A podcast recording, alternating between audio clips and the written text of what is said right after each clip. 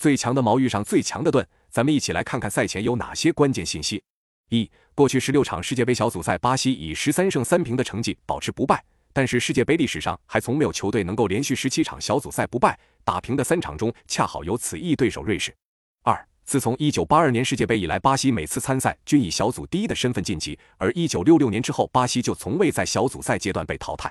三。热刺锋线里，查理森为巴西出战的最近七场比赛打进九球，在上场小组赛正是他的梅开二度帮助巴西二比零取胜。理查利森为国家队出场以来一共打进十九球，期间没有任何球员进球数比他多。四，巴西在最近十届世界杯小组赛第二轮比赛中取得了的九胜一平的强势战绩，并且九场比赛中有多达六场都能净胜一球以上。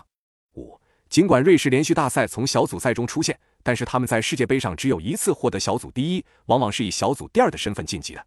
六，此次瑞士二十六人大名单中就有十三人为国家队出场次数超过了三十场，有七人出场次数超过五十场。老将的压阵使得这支瑞士队经验很丰富。七，瑞士过去四届世界杯从未取得小组赛开局二连胜，在此期间瑞士也只有一次拿到过二连胜而已。那么本场比赛你更看好谁？